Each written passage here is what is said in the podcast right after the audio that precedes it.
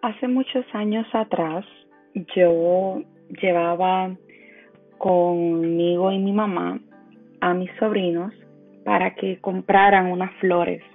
Estábamos en un vivero y estábamos eligiendo diferentes flores y plantas que necesitábamos en nuestro hogar.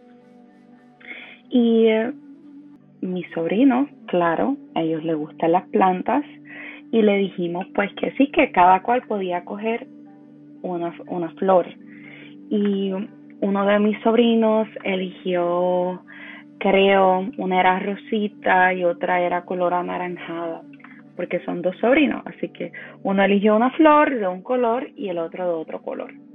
Y nosotros, de lo más bien, totalmente felices, elegimos todas las plantas que íbamos a comprar en ese día y ya cuando las estamos pagando, la persona que nos está cobrando muy amable, estaba viendo todas las plantas, eh, hubo una conversación bien corta con mis sobrinos y la persona que nos estaba cobrando, que es la dueña del establecimiento, y de repente hay una señora al lado de nosotros.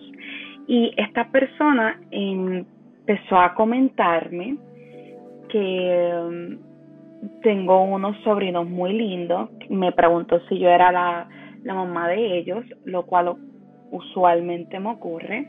Y yo les dije eso, les mencioné que no, que ellos son mis sobrinos. Y la dueña del establecimiento decía que qué bueno, que estamos educando a los niños con el amor hacia la naturaleza, hacia las plantas y todas esas cosas bonitas. Y de repente esta persona que estaba al lado, ella empezó a comentar que, que sí, que qué bueno que se le educa sobre eso, pero que si a los niños se les dan mucho amor y se le compran cosas de ese color, color rosita o violetita, ellos pueden salir en un futuro, pueden salir homosexuales. Y así mismo como yo se los cuento, yo me quedé sorprendida porque yo jamás pensé que a mí me iba a ocurrir algo como eso y que yo iba a estar escuchando lo que la persona me dijo y yo decía, ajá, y que yo contesto. Y eh, yo la continué escuchando y ella me comentaba que ella crió a su hijo con reglas bien estrictas, donde no le daba mucho amor, donde no creó un apego seguro con él ni nada por el estilo. Y que su hijo había salido totalmente bien. Mm, y yo en mi mente, wow, pues qué bueno. Y ella me dice, sí, sí, porque él solamente me contacta una vez al mes, él tiene ya su vida. Y era una cosa, ¿verdad? Pues la persona lo que me estaba diciendo y cuando uno escucha eso, quizás te puede agitar un poco. Yo en mi mente, uno siempre debe guardar respeto a todos los seres humanos, aunque uno no esté de acuerdo de las cosas o las palabras que salgan de su boca. Y luego la persona comenzó a hablarme sobre la sexualidad y yo le dije mi definición de la sexualidad. Ella me explicó que era, que era errónea cuando en mi caso eh, yo leo mucho y leo muchas definiciones y sé también sobre la sexualidad porque he tomado cursos sobre sexualidad. Y em, me quedo sorprendida, me quedo sorprendida. Y al final la persona me empezó a hablar de la religión y me invitó a ser parte de su iglesia. Y em, yo al final le comenté a la persona, porque claro, había que contestarle algo, eh, porque a mí no me hacía sentido, mira, a mí no me hacía sentido que alguien me dijera que porque un niño eligió una flor rosita slash violeta y porque lo estoy tratando con amor, con un estilo de crianza de ensueño, mi sobrino puede salir homosexual.